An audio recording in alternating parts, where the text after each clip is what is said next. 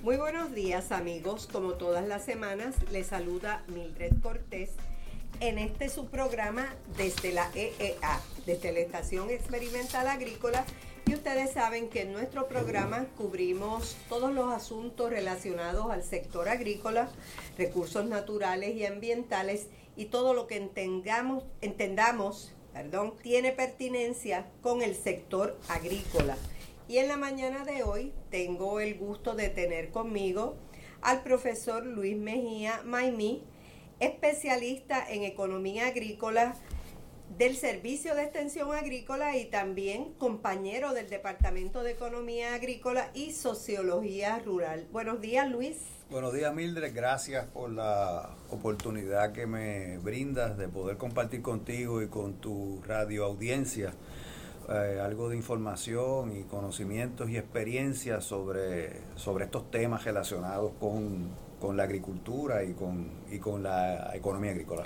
Sí, claro, y hoy vamos a estar hablando de los riesgos en el sector agrícola. Vamos a estar hablando de todo tipo de riesgos y ustedes saben que el sector agrícola es uno de grandes satisfacciones donde uno puede generar ingresos para vivir dignamente, pero como cualquier otro negocio tiene su riesgo. Luis, háblanos, vamos a, vamos a comenzar rápido a hablar de todas esas cosas que tú también conoces. Por supuesto, este, la, el sector agrícola es uno de los, de los sectores más riesgosos, si no quizás el más riesgoso de los sectores de la economía, ¿verdad? Eh, por varias razones, pero quizás una de las, de las más básica es la realidad que estamos bregando con seres vivos, ¿verdad? Con plantas y animales y, pues claro, este, esto, este, el crecimiento de, las plantas y los animales es, algo continuo que los seres humanos podemos de alguna manera influenciar en los mismos, pero, pero, pero no, no es como cuando uno trabaja en una fábrica, por ejemplo, en donde eh, si la situación económica eh, se pone adversa para lo que uno está produciendo en la fábrica, pues uno podría este, en determinado momento por un tiempo cerrar o la fábrica o despedir a algunos empleados, mandarlos para su casa como uno dice, ¿verdad? Y entonces después cuando la cosa se pone buena, uno lo vuelve y lo llama y los trae otra vez a la fábrica. En el caso de la agricultura, pues no funciona de esa manera, porque cuando uno siembra una mata de plátano, por dar un ejemplo, pues uno puede decirle a la mata de plátano, detente, deja de crecer, porque sé que cuando el, el racimo esté listo, los precios van a estar muy bajos y no voy a obtener la suficiente ganancia. Eso no ocurre así. Y lo mismo con los animales. Así que esa es una de las razones principales. A eso le añadimos la realidad de que la agricultura se hace casi toda ¿verdad? Este, eh, expuestas a las condiciones climatológicas. Una, hay una poca de agricultura, ¿verdad? Vamos a decirlo así, que se puede hacer bajo unas condiciones más controladas y sabemos que eso ha ido creciendo durante los últimos años, pero la realidad es que están expuestas las plantas y los animales, eh, en la mayoría de, de, los proyectos agrícolas, están expuestos a las condiciones climatológicas que los seres humanos muy poco controlamos, al calor, al frío, a la lluvia, a la sequía, a los vientos. A los vientos este, y entonces, por supuesto, a eso le añadimos la incidencia de plagas y enfermedades, que también, aunque podemos de alguna manera manejar eso, pero este, manejar eso cuesta manejar eso cuesta y el, costo de manejar todas estas cosas, pues por supuesto cuesta. O sea que es un asunto bien importante que debemos, que debemos considerar.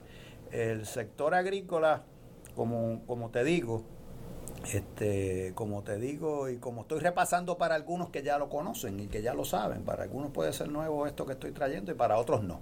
Y no está de más que aunque no sea nuevo, no lo, no lo repasemos y no lo no fortalezcamos lo que ya sabemos y no reflexionemos con relación a la importancia de esto, ¿verdad? Eso, eso hay que hacerlo continuamente desde mi punto de vista, ¿verdad? El sector agrícola, este, que es bien bastante riesgoso, pues hay una serie de riesgos que la literatura identifica como los como los que afectan los más importantes para el sector agrícola. Y voy a mencionar algunos rápidamente, ¿verdad? Y, y pues te puedo hablar este, de, de los riesgos de producción, ¿verdad? Este, importantísimo. Uno planifica que uno va a producir una cantidad específica de, de, volvemos al plátano por decir, ¿verdad? Que estamos, este, y más contigo que eres, este, has sido una economista agrícola que has trabajado bastante la empresa de plátano, El cultivo más importante económicamente. En este momento es así este momento y los durante los ha sido así durante los últimos años, ha ido creciendo, ¿verdad? Aquella aquellas tres aquellos momentos en los cuales el café pues era claro, era la... Pero ya el plátano hace muchos años ya es el cultivo de mayor importancia económica y alimenta a la gente. Eso es así. Eh, y el plátano, y además de que ha crecido su aportación al ingreso bruto agrícola, ¿verdad? Que no está de más aclararle, recordarle a la gente que el ingreso bruto agrícola es la suma de todas las ventas que hacen los agricultores, la mayor parte de las veces en, en donde lo que le llamamos el portón de la finca, ¿verdad?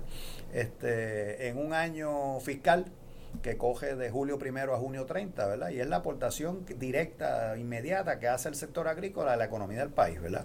Este, me parece que es importante hacer esta, ¿verdad? Porque creo que también, entonces, el, de hecho, y, ahora que hablas del plátano, este, y seguramente tú lo has dicho otras veces, el plátano, además de que ha crecido, una de las razones por las cuales ha aumentado la importancia económica del plátano es porque el plátano se movió y se ha estado moviendo de la medianía, que era el lugar en donde tradicionalmente se producía, ¿verdad? En los, Entre las montañas y los llanos costeros, ¿verdad? La famosa zona esa ahí de Naranjito, Corozal, Comerío, esa área ahí Morovio, ¿verdad? Que sigue siendo una buena productora de plátano, pero se ha ido moviendo hacia el llano y entonces pues ya no son esos municipios los que más producen plátano. ¿verdad? Hace años que entiendo y me cogí que es Añasco el pueblo que más plátano produce en Puerto Rico. también, el Valle de Yaucoa. el Valle de Yaucoa. Eh, la costa sur se ha movido mucho plátano. A la que eran lugares que hace 30, 40 años quizás pues, lo que había era caña, ¿verdad? Este, Exactamente. lo que había era caña. Entonces el plátano, este y esto sería, esto es un tema interesantísimo, tú lo conoces, ¿verdad? Pero un tema interesantísimo porque ese movimiento del plátano de la medianía al llano pues tiene un montón de implicaciones.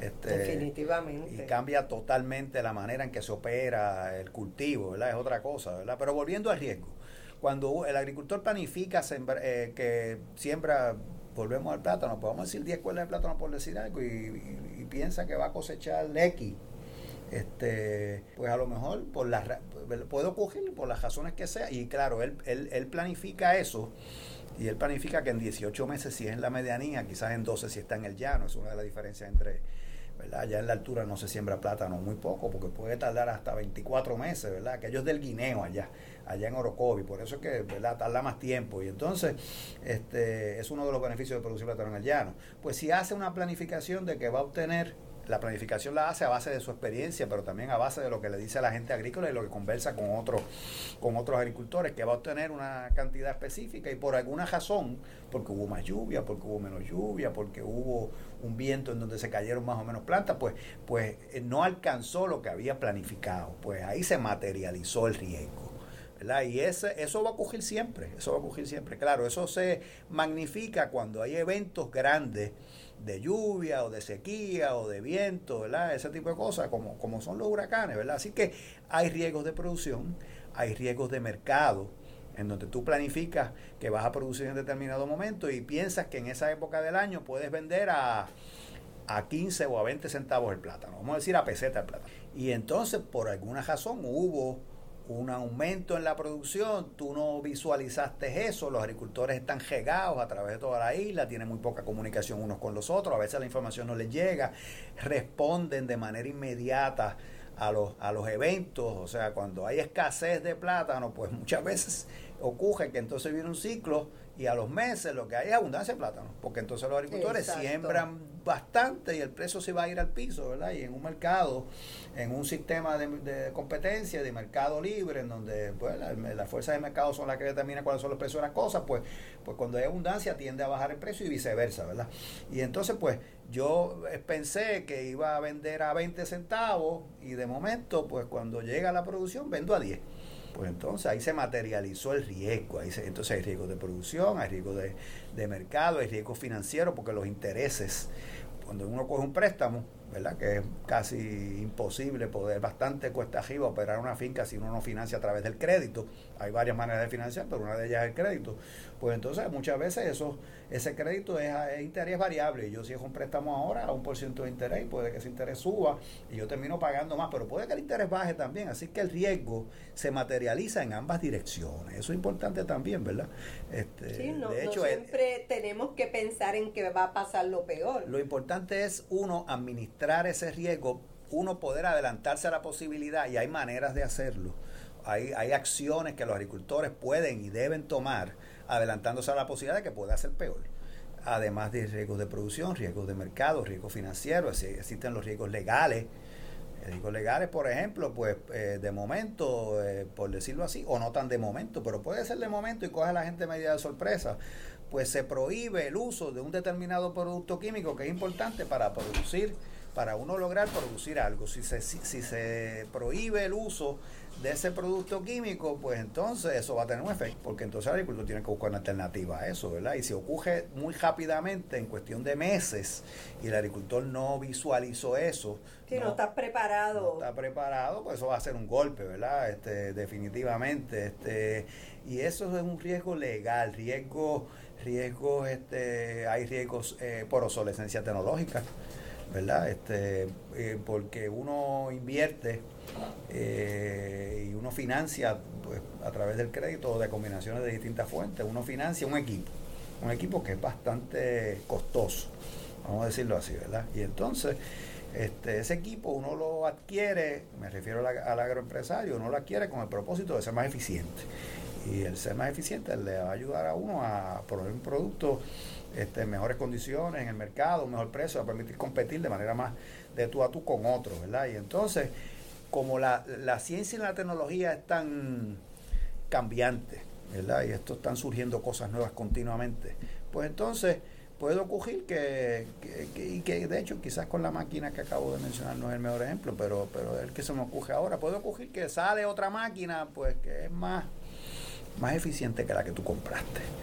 Y entonces hay otros agricultores que adquieren esa otra máquina, pues entonces tú te vas a ir un poco atrás, por decirlo así, en cuanto a, porque tú estás en competencia con los otros, ¿verdad? Estamos hablando de los agricultores son muchos, están regados, tienen muy poca comunicación unos con los otros y compiten. De hecho, es uno de los problemas. El mercado es limitado. El mercado es limitado y, y, de hecho uno de los problemas de los agricultores es que son pequeños. Vamos a decir, yo no voy a utilizar la palabra problema, vamos, esa es la realidad. Vamos a decir que es una La mayor parte de La mayor parte de nuestros agricultores son pequeños y medianos y el hecho de que sean pequeños y medianos hace que tengan sus decisiones muy poco efecto sobre los mercados. El agricultor compra y vende. El agricultor tiene relación con el mercado antes del proceso de producción y después del proceso de producción. Y entonces, como es una persona o un, ¿verdad? un agroempresario, el agroempresario es pequeño, pues compra al de tal y entonces cuando vende, vende al por mayor. Y entonces, pues eso tiene, tiene, le, limita el tener un efecto este, sobre, sobre, ¿verdad? Porque está obligado, es lo que le llaman un price taker, ¿verdad? Que está, ah, claro, este, y hemos estado trabajando cada vez más intensamente durante los últimos meses y años, pero esto ha ido aumentando, porque nos hemos dado cuenta eh, los, ¿verdad? Ha, aumentado el, el, la, después de reflexión y después de María también, este, que, nos marcó y que esa y que todo todo es antes de María y después de María sobre todo en el sector agrícola por las implicaciones tan serias que tuvo. Y una de las cosas que María, ¿verdad? Este, es que nos ha, nos ha obligado más a reflexionar con relación a la importancia y la necesidad de organizarnos para atender asuntos que nos afectan comúnmente. ¿verdad? Entonces, cuando lo, traigo ahora en el contexto de que los agricultores tienen deberían tener, entiendo yo, y es importante que tengan, vamos a mencionarlo, porque no me gusta decir deberían, no me gusta plantearlo como una obligación, pero, pero es importante que, a nuestro entender, que reconozcan que si se organizan, pueden manejar de manera más adecuada estos riesgos definitivamente, todo lo que te acabo de mencionar. Uno, y socializar esos gastos. Uno, claro, claro. Y entonces, por ejemplo, porque cuando tú, cuando tú te organizas, tú compartes el riesgo con otros. Compartes el riesgo con otros. Y cuando tú te organizas, por ejemplo, ahora que estábamos hablando de riesgo, de riesgo de mercado, ¿verdad? Este, pues, pues entonces tú puedes, si tú compras al por mayor y tú te juntas, digo, esto no quiere decir que cada, cada uno va a trabajar individualmente y cada uno trabaja en su finca, pero cuando compran, deciden comprar juntos, pues van a conseguir un mejor precio por, por lo, para adquirir los insumos que necesitan. Y si cuando venden, pues venden juntos, también pueden, porque eh, si tú vendes juntos, pues puedes decirle al, al intermediario, incluso te puedes sacar hasta, podrías hasta pensar en la posibilidad de sacar al intermediario del medio, que es un mal necesario en este momento, ¿verdad? Pero si tú te juntas, pues puedes juntos, es más fácil que tú establezcas eh, eh, operaciones a través de las cuales tú añades valor. Porque eh, añadir valor cuando uno está solo, produciendo poco, pues es bastante cuesta arriba. Añades valor y determinas precio cuando tú estás en un conglomerado distribuyendo un producto. Y entonces, eh, porque no es lo mismo tú llegar, yo recuerdo, vuelvo ahora, yo recuerdo la, yo trabajé un tiempo en la en esa zona, viví en Bajanquita y trabajé en Naranjito y, y recuerdo cuando era era que le llaman el granero, no es un granero porque nunca fue un granero, no, era un lugar de producción de granos, ¿verdad? Pero era un lugar en donde se producía cantidad de farináceos, especialmente plátano y otros.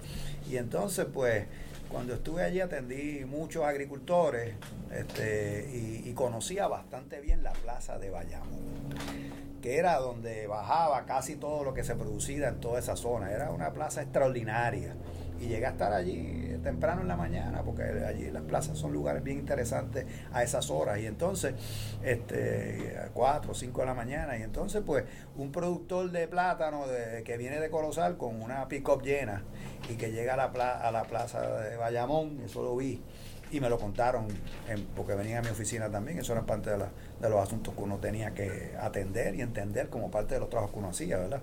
Y llegaba a la Plaza de Bayamón con la intención de vender el plátano a un precio específico que le representara un margen de ganancia razonable, ¿verdad? Este, y entonces se encontraba allí con unos intermediarios que, estaban bastante organizados entre ellos y que le establecían un precio y cuando iba donde el intermediario A le decía que este era el precio y cuando iba donde el B casi siempre era el mismo precio que el A le había establecido, así sucesivamente. Tenía dos opciones. La verdad es que tenía una sola pero pues vamos a pensar que tenía una, una de las opciones era virar para atrás. Con un producto perecedero eso es muy difícil. A menos que tú lo elabores. Pero solo es difícil elaborarlo. Tienes que juntarte para elaborarlo y procesarlo y ese tipo de cosas, ¿verdad? Virar para atrás es difícil. La otra opción, que era casi la única que tenía, era venderlo al precio que el intermediario le decía. Por eso es que es un price taker. ¿verdad? Este, eso, eso, ahí se materializó el riesgo. Él tenía una perspectiva con relación al precio de venta y cuando llega se tropieza con eso, pues, pues claro, tenía la otra alternativa que era, que era este, ponerse en la lista de la, de la, de la de mercadeo agrícola este, para ver qué día le daban para entregarle los plátanos, vender los plátanos al gobierno, para que el gobierno se encargara de mercadear algunos de esos plátanos a un precio bastante inferior al que él había pensado originalmente, pero siempre había una salida, ¿verdad? Que de hecho era, era extraordinario en los 90 ver la fila, el centro de, de mercadeo de Naranjito era el más grande de Puerto Rico en esa época y antes. Y la fila que había desde las 4 a las 5 de la mañana de camiones frente a frente a haciendo fila antes que abrieran el portón de entrada, llegaba casi hasta congelados criollos Pajiva, ¿verdad? O sea, este Magiva del centro comercial, aquel los hermanos que está allí, era una cosa tremenda, ¿verdad? Ese plátano pues se ha ido moviendo para el llano, ¿verdad? Y, estamos hablando ahora de otra cosa. Nada, hablando de riesgo, este, pues, pues, todo lo que te estoy mencionando de una manera o de otra tiene que ver con, con los riesgos y los riesgos no es que, ¿verdad? Se materializan todos a la vez en diferentes magnitudes. Están los riesgos humanos, porque los agricultores trabajan este, bajo unas condiciones en donde están expuestos a desde lo más sencillo como coger catajo hasta que un árbol le pueda caer uno encima, bregando uno, cortando, limpiando un predio, ¿verdad? Eso puede ocurrir. Así que también están los riesgos humanos y dejé para último, creo que los mencioné todos, los riesgos casuales, casuales, los que se identifican como riesgos casuales, que, que son los que existen como consecuencia de la posibilidad de que el negocio se afecte por fuego, huracanes, tormentas, viento, que no tiene que ser tormenta, sequía o exceso de agua, calor o frío, ¿verdad? Este, y entonces, pues, pues la realidad es que esos riesgos que se identifican como casuales, ¿verdad? Este, han ido este, durante los últimos años de manera progresiva, ha aumentado la, la frecuencia y la intensidad de algunos de estos riesgos. Este, específicamente, pues cuando hablamos de huracanes, tormentas, exceso de lluvia, sequía, este, todo ese tipo de cosas, aquí y fuera de aquí, ¿verdad? Eso en el mundo entero hay una realidad que se llama calentamiento global, que se le llama calentamiento global, que un poco es el resultado de lo que hemos hecho y de lo que no hemos hecho. Exacto, de lo que hemos dejado de hacer. Y de, y de, lo, y de, lo, y de lo que hemos hecho, ¿verdad? De lo que hemos hecho y de lo que no hemos hecho. Un poco es la consecuencia de, de, lo, de lo irresponsable. Y yo creo que esa es la palabra. De lo poco responsables que hemos sido atendiendo, atendiendo el lugar en donde vivimos y tratándolo, ¿verdad? Este, haciendo el uso de unos recursos naturales que están ahí, que están para usarse, ¿verdad? Este, que los recibimos y que nos los prestaron, pero que, tenemos que usarlos adecuadamente para que, porque esto es una cajera de larga distancia. O sea, esto no es, esto no es one shot, esto no es cuestión de, que, de una sola vez, sino que uno lo que aspira es a, a, que haya una agricultura que siga existiendo, que se sostenga, que siga produciendo alimentos en cantidad, de calidad, sanos, saludables, sin que se afecten de manera irreversible los recursos naturales que están que la, naturaleza nos provee, ¿verdad? Y que el resultado de esa operación sea, ¿verdad? Pues cuando le digo los recursos ambientalmente sanos y que el resultado también sea socialmente justo, que el pastel se divida de una manera justa y verdad y más o menos bastante equitativa verdad por decirlo así verdad este claro y que sea rentable para ese agricultor que escogió esa actividad económica para generar sus ingresos y los de su familia. Y, esto es un negocio. Y ese, esa rentabilidad, pues claro, varía de una empresa a otra, por supuesto es un negocio, es bien importante. La agricultura, nosotros estamos metidos en esto porque nos gusta, pero esto no es cuestión de que solamente nos gusta, ¿verdad? Uno no puede estar eh, eh, por un tiempo, sí, uno se entretiene en esto cuando es una operación en el patio de la casa, pero cuando uno vive de esto, pues tiene que haber un margen de ganancia razonable para que el agroempresario, este eh, reciba eh, una cantidad, una, una, haya una ganancia razonable, ¿verdad? El agricultor, el agroempresario, que es el que, volvemos al plátano, siembra ese plátano, hace, inversión, hace una inversión allí, está ya sean 12, 18, 24 meses, cogiéndose todos los riesgos que eso implica, por lo menos una temporada de huracanes, ¿verdad? Y, entonces, además de los demás giros que te acabo de mencionar, para que al final, ¿verdad? Al final, este, cuando llega el momento de la cosecha, pues entonces uno tenga a veces hasta que por obligación entregarle ese producto a un intermediario que es un mal necesario en este momento, ¿verdad? Este, y que ese intermediario que, que es muy valioso porque para mí el plátano en Santa Isabel o en Añasco o en Corozal no tiene ningún valor. Para mí vale en el supermercado, en la góndola donde yo lo puedo comprar, donde yo lo puedo adquirir. Por lo tanto, ese intermediario le añade el valor de lugar, de forma, ¿verdad? Este, y entonces, entonces pues, pues ese intermediario en ocasiones, el margen de ganancia, ese intermediario tiene ese producto por día, quizás, este, no mucho más que eso, y entonces, vuelvo y digo, es importante lo que hace, bien importante, porque para mí no vale nada en la finca.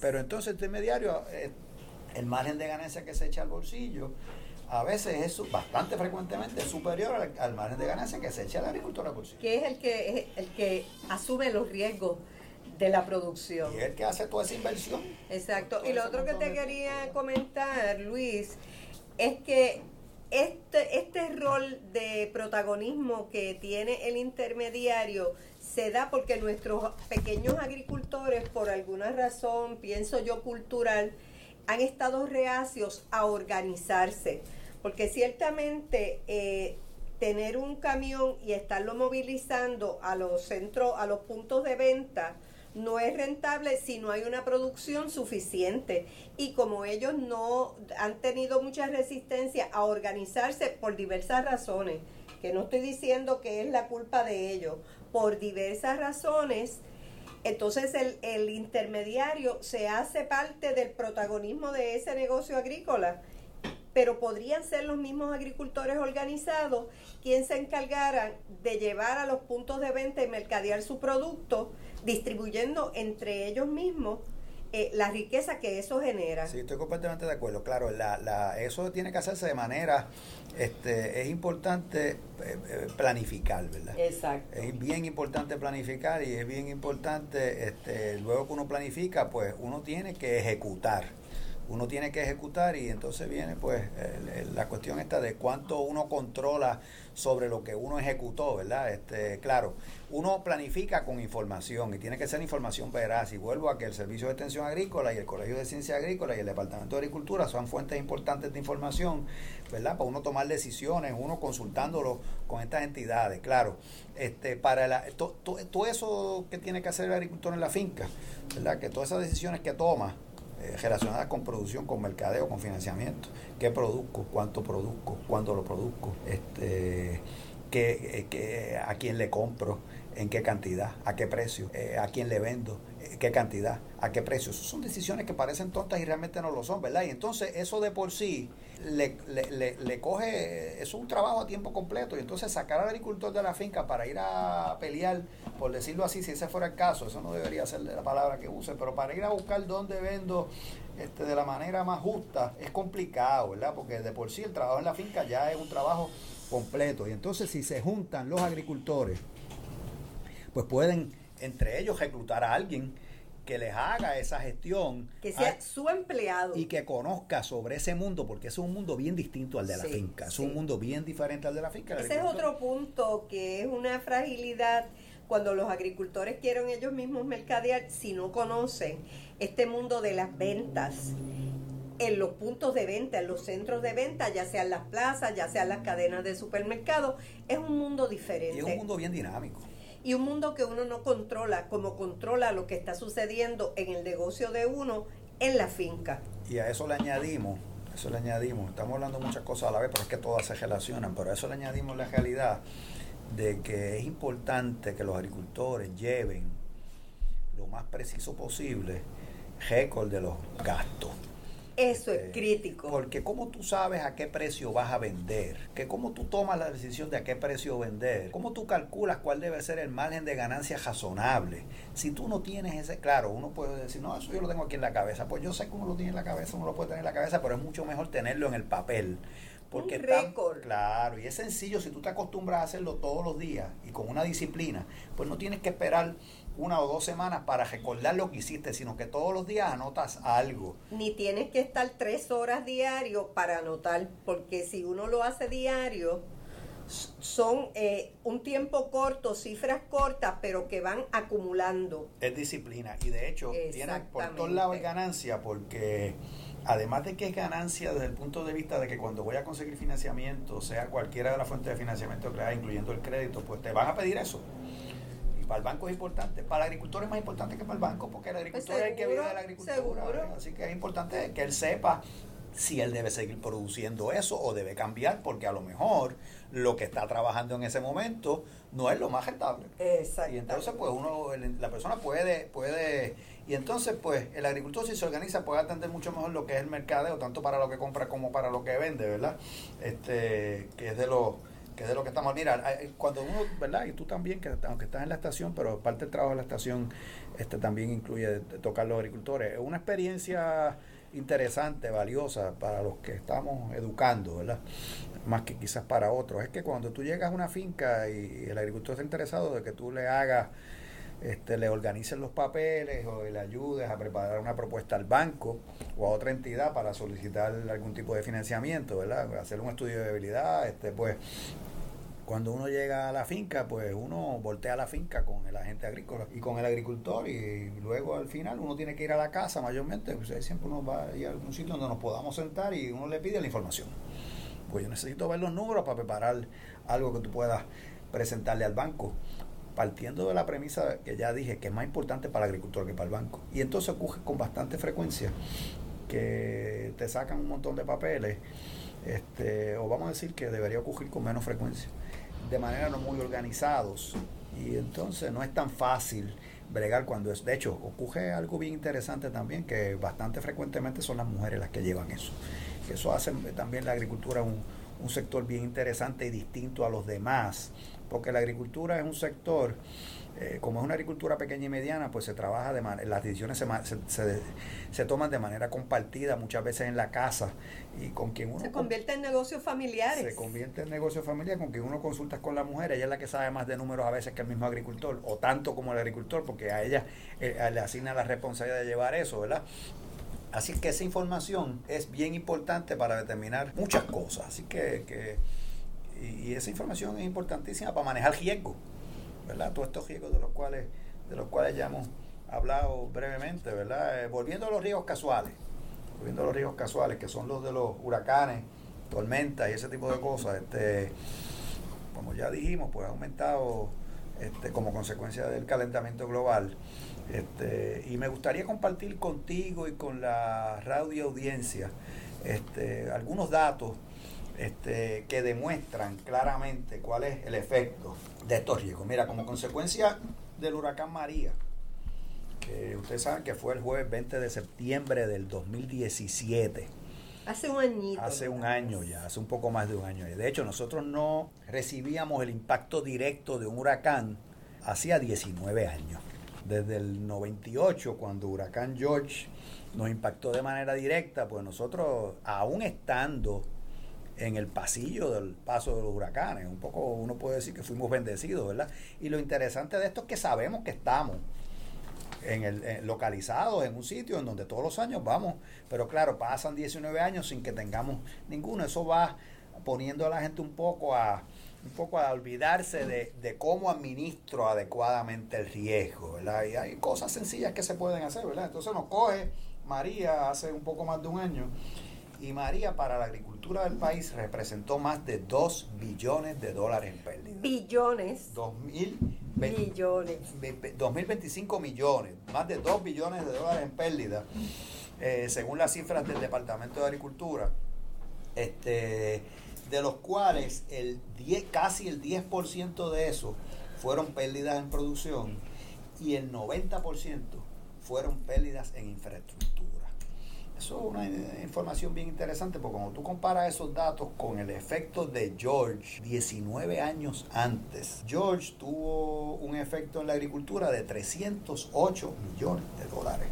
Es bastante menos, ¿verdad? Bastante menos. Mucho menos. Y nos impactó directamente, claro lo que pasa un poco también es lo siguiente, en el caso de George, el 75% fueron pérdidas en producción y el 25% fueron pérdidas en infraestructura. Es un poco inverso. Acuérdate, te digo que el 10% en producción, las pérdidas, el 90% en infraestructura. En el caso de George, el 25% en infraestructura, el 75% en producción. La, eso es interesante que uno reflexione con relación a eso. ¿Por qué ocurre en 19 años impacto directo? Claro, pues son huracanes distintos, los dos nos impactaron directamente, uno quizás tuvo más, entró y salió más, con más potencia, por decirlo así, que el otro. Eso nunca se sabrá bien, porque de hecho el efecto de, de María fue tan, tanto que no sabemos bien, sabemos que entró cuatro por Yaucoa, más o menos. No sabemos bien ni por dónde salió ni, ni, ni cuál era su intensidad, porque destruyó todos los instrumentos que se estaban utilizando en ese momento que podían medirlo. Así que, ¿verdad? Este, eso pues, y eso es importante que uno lo sepa, ¿verdad? Porque eso son estadísticas que se llevan para uno poder planificar y administrar el riesgo más adelante, ¿verdad? Pero las razones por las cuales hubo diferencias tan grandes, pues pueden deberse a la intensidad de los vientos. El tiempo que estuvo eh, estacionado prácticamente en la isla. La manera en que se calcularon las pérdidas. También, también. La diferencia entre la agricultura que había en el 98 vis a vis la que, la que había en el 2017. O sea, seguramente ha habido, hubo durante esos 19 años unas inversiones de capital grandes y como consecuencia de eso, y la tecnología hace que los proyectos cambien dramáticamente, ¿verdad? Este, y entonces como consecuencia de eso se pierde mucho más infraestructura que en producción. El huracán entró por el este, y salió, algún, se, se presume, ¿verdad? los que saben de esto, aun cuando no teníamos funcionando, operando, se entiende que salió por allí, por Atillo, más o menos. O sea que el huracán entró por donde hay un núcleo grande de productores de leche, en el área de Naguabo, Macao, y salió por donde está el núcleo más grande de producciones de leche, que es Atillo, Arecibo, Camuy, Quebradilla. Y sabemos que la empresa de producción de leche es una quizás la más que requiere altas inversiones de capital. Pues por lo tanto, si fue bastante afectada como consecuencia del paso de huracán María, debe haberse perdido bastante en infraestructura. Seguro. Eso es, eso es una cosa este, interesante y a la cual hay que darle pensamiento para actuar, porque cuando tú destruyes infraestructura, ¿cómo tú la repones? ¿Cómo tú, como tú, ¿verdad? Tú tienes que proveer entonces el financiamiento de distintas maneras, incluyendo el crédito. ¿Y, cuánto tiempo tú tardas en reponer eso? ¿Cuánto tiempo tú tardas en reponer eso? ¿Verdad? No es lo mismo tú perder, este, claro, y no estoy diciendo que sea menos, pero no es lo mismo tú perder 5 o 10 cuerdas de plátano que tú perder toda la infraestructura de un negocio de vaquería. O sea, en cuanto, en cuanto a la inversión de capital, no quiero decir que uno sea más que el otro en cuanto al efecto que puede tener sobre la vida del agricultor y su familia. Eso no, no, no estoy hablando de eso, ¿verdad? Pero definitivamente, y el efecto, porque esto es una cadena, el efecto que eso tiene en los compromisos de los agricultores con los que financiaron ese proyecto. Exacto. O sea, el efecto que tiene en la banca, por ejemplo, que como el, el productor... las compañías de seguro, que ahora mismo el impacto fue tan y tan devastador que ellos no están ni siquiera pudiendo honrar eh, sus compromisos económicos. No es lo mismo recuperarte de, la destrucción de 10 vaquerías que de 20 cuerdas de plátano. Sí, yo este, prefiero no utilizar la palabra pudiendo, no estoy seguro realmente. No están honrando. Es que, no están honrando. Es que no estoy seguro de, Bueno, porque probablemente ellos estaban haciendo unos compromisos que como no pensaban que iba a pasar algo así, ellos no tenían el, el, el respaldo económico o no lo quieren utilizar. Y entonces ahí es que entra ¿verdad? Cuando hablamos de política pública y cuando hablamos de la intervención gubernamental en los procesos, pues ahí es que entra la responsabilidad del, gobierno, eso es parte de la responsabilidad, este, para hacer que las cosas ocurran, ¿verdad? Porque el agricultor, el agricultor solo eh, por ahí va tocando puertas o, el que no es agricultor también y se le hace bastante difícil este y a veces toca la puerta y no le abren y tiene que volver a tocarla y volver a tocarla. Por eso es que si se organizan pueden tocarla varios juntos y si hay que darle bien duro es más fácil cuando va más gente. Entonces ahí entra también el, sector gubernamental porque hay una cosa que se llama el comisionado de seguro que tiene una responsabilidad también de velar porque eso eh, opere de manera justa y razonable. Que se esos compromisos. Claro, y que vele también por el que compra el seguro. Mira, para volviendo a, los, a las pérdidas ocasionadas como consecuencia de María, para que tengamos una idea, la región que más pérdidas estimadas sufrió fue la región de Cagua. Déjame comentar algo. Con el Servicio de Extensión Agrícola tenemos dividida la isla en cinco regiones que son San Juan, eh, San Juan Arecibo, Mayagüez, Ponce y Cagua, que eran las regiones tradicionales que tenía el Departamento de Agricultura. Luego el Departamento de Agricultura en la década de los 90 creó dos o tres regiones más, en Lares, en Utuado, en Orocovis y allá en Laja una subregión que ahora creo que opera como región también, ¿verdad? Pero originalmente después de extensión siempre se quedó con esas cinco, que eran las originales. Este, y la región de Cagua fue la que más pérdida sufrió, que fue por donde entró el huracán, y ahí hay una gran cantidad de vaquerías. La región que más pérdida sufrió fue la de Caguas y en segundo lugar fue la de Arecibo. Que debemos pensar que cuando salió por Arecibo estaba bastante, había perdido intensidad, porque los huracanes cuando entran en tierra pierden intensidad, cuando salen del mar ellos se fortalecen en el agua, que es donde adquieren calor. Ya cuando salió por Arecibo debe haber perdido intensidad, claro, mencionaste algo ahorita, que el huracán fue lento.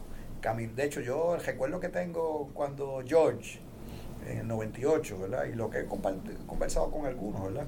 Que George nos cogió, claro, nos cogió de manera diagonal entrando por el sureste y salió por el noroeste, una cosa bastante parecida a la de María, ¿verdad? Pero el recuerdo que tengo es que como que entró y salió más rápido. Sí, sí.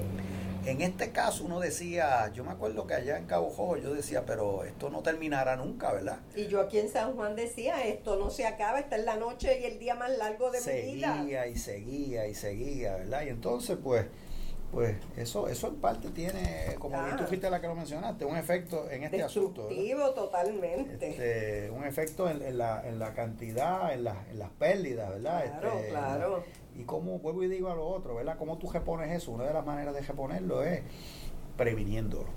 Una de las maneras de reponerlo, por ejemplo, cuando hablamos de riesgos casuales, que son de los que más hemos estado hablando ahora, que son los que ocurren en el caso nuestro más que todo como consecuencia de los huracanes, pues, pues pues hay unos seguros que, pues claro, sabemos que ahora no es el momento de comprar seguros, pero cuando venga la próxima temporada de huracanes, ¿verdad? Este, pues estoy hablando de los seguros de huracanes y de tormenta, que los provee el Departamento de Agricultura a través de una corporación pública que se llama la Corporación de Seguros Agrícolas. Eso es una interferencia gubernamental, ¿verdad? Porque, ¿verdad? y positivo ¿verdad? Porque la agricultura, al ser tan riesgosa, y la agricultura nuestra, que es una agricultura relativamente pequeña, donde no hay tantos agricultores relativamente como los hay en otros lugares, pues eso no motiva a que la empresa privada entre eh, con insistencia a ser disponible seguro. Entonces eso obliga a que el gobierno ¿verdad? Eh, provea lo que la empresa privada no y la venta, el precio por el concepto de la venta de esos seguros es muy barato, es muy barato, aun cuando este, al final, pues, claro, el propósito no es que vamos a, a recobrar todo lo que hubiéramos recobrado si hubiéramos vendido, pero definitivamente por el costo, que es muy barato, lo que recibimos luego nos ayuda a levantarnos después otra vez. Levantarnos y a mantenernos en el negocio agrícola. Que es lo que queremos. Exactamente. Sostenernos, que sea sostenible, que siga existiendo.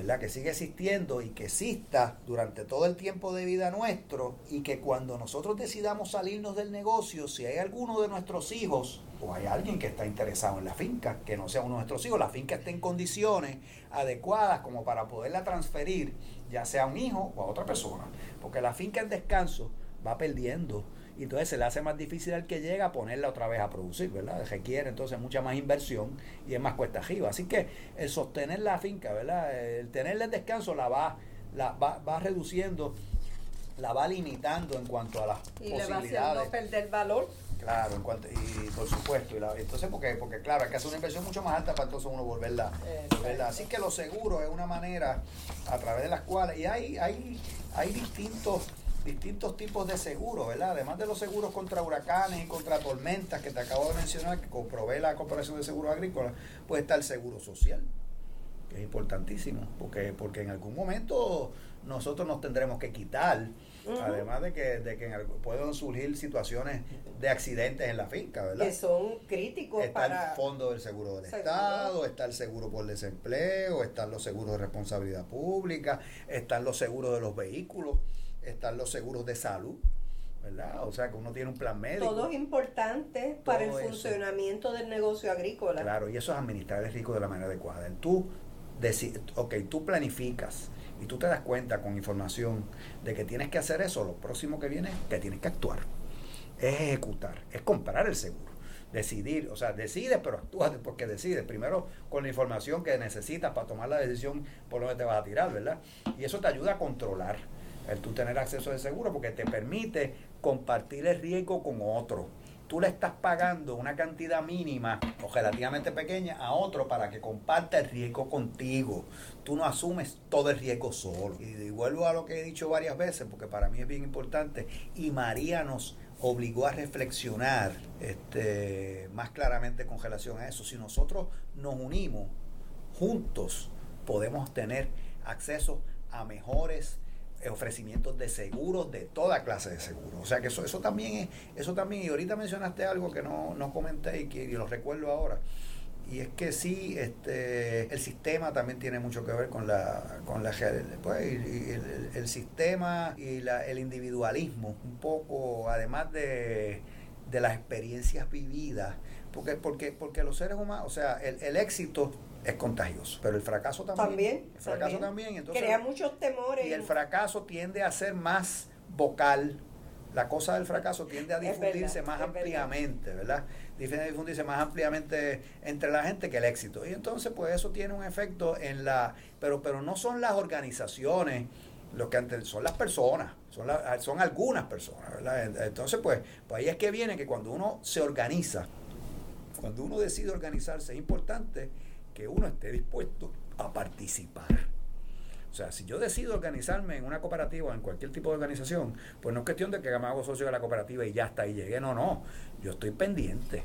Yo estoy yendo a las reuniones. Yo estoy participando de las asambleas. Aportando con, los conocimientos adquiridos. Eso es básico en las organizaciones. Eso, es, básico en las organizaciones.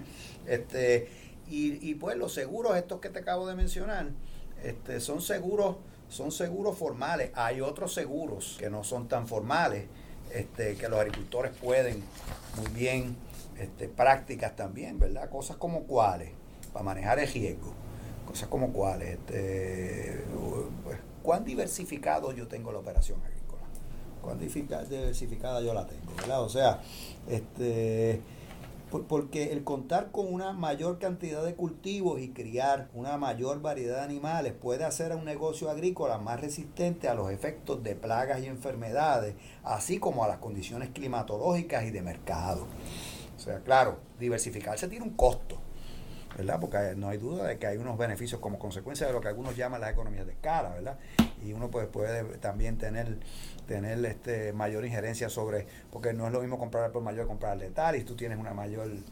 El, grande pues muchas veces se come, por eso es que volvemos a la organización, el grande se come el chiquito, ¿verdad? Esto es en todo, no solamente en el sector agrícola. ¿Qué son las farmacias de la comunidad? Farmacias organizándose para poder competir de manera más justa con las grandes cadenas. ¿Qué son las cadenas estas de, de, de, supermercados? De Selecto y de Cono, ¿verdad? Que son este, cadenas de supermercados organizadas en donde hacen cosas juntas. Pues eso mismo es poder enfrentar al grande, ¿verdad? Poder enfrentar al grande, poder enfrentar al que es más poderoso. Eso ocurre en todo en la vida, ¿verdad? Este, y vuelvo a que este, uno puede quizás suena, yo sé que todavía hay gente y va a seguir habiéndolo, porque un efecto, María eh, eh, fue algo extraordinario, ¿verdad? Y los efectos de María, hay gente que dice, yo recuerdo conversando con alguna gente que me decían que eh, Puerto Rico nunca se ha recuperado de San Felipe, que la, que la zona central montañosa del país al día de hoy nunca se recuperó de San Felipe, que fue en la década del 20.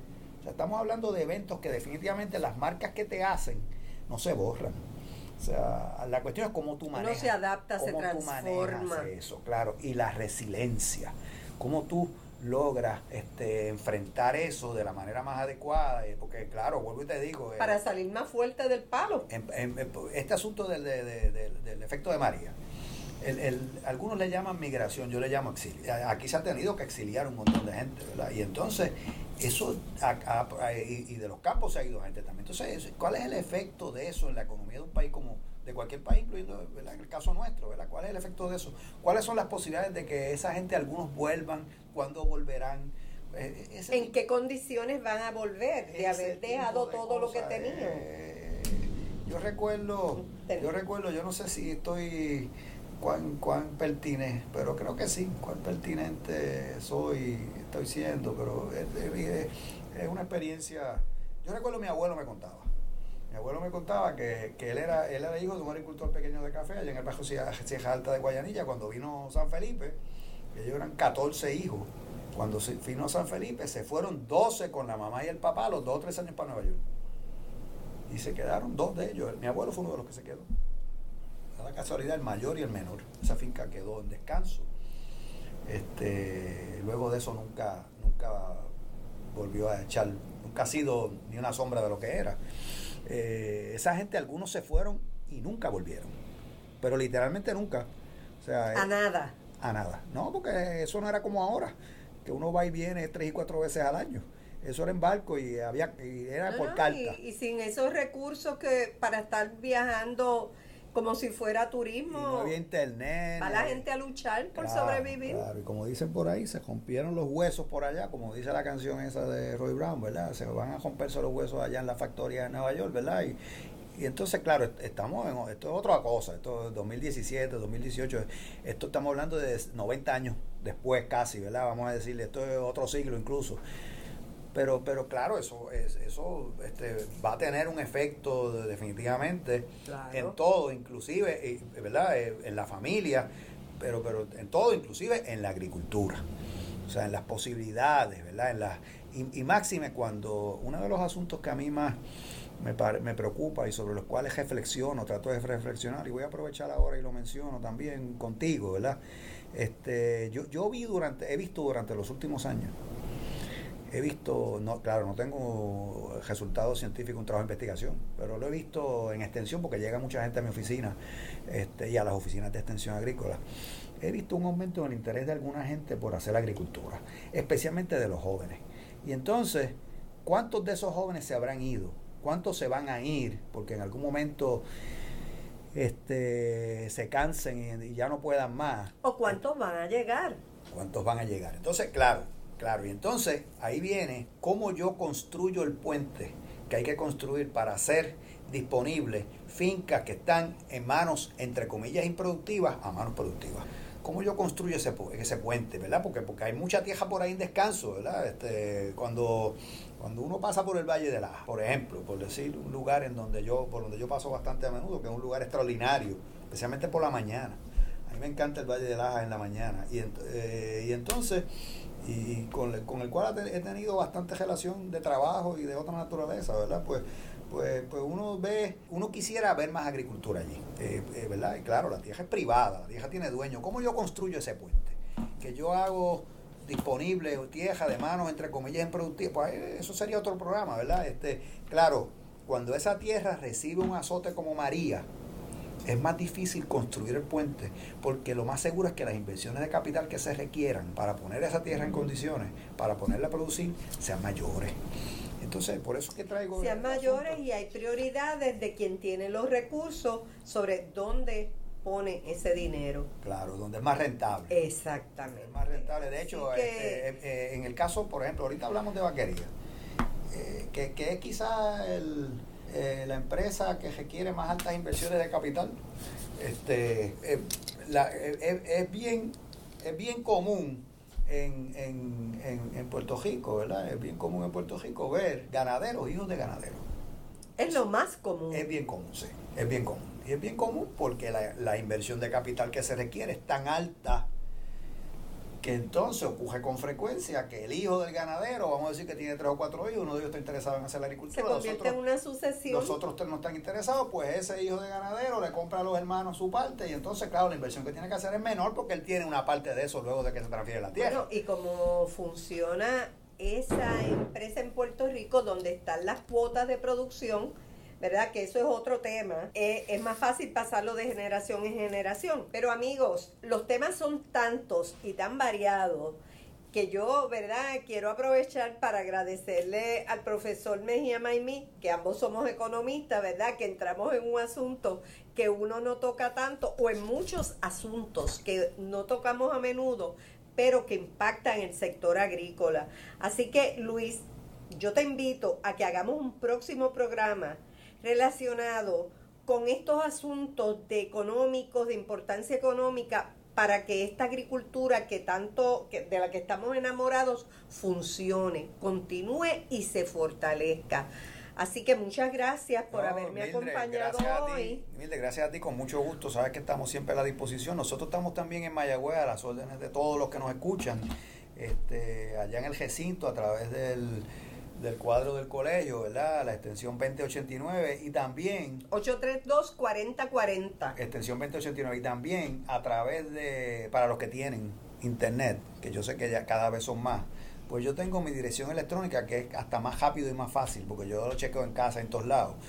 Luis.mejía, Mejía sin S, M-E-J-I-A arroba UPR de Universidad de Puerto Rico punto edu. Y por supuesto a través de los agentes agrícolas porque la extensión agrícola tiene la universidad tiene presencia en todo el país a través de más de 50 oficinas que son los dedos de la mano de la universidad.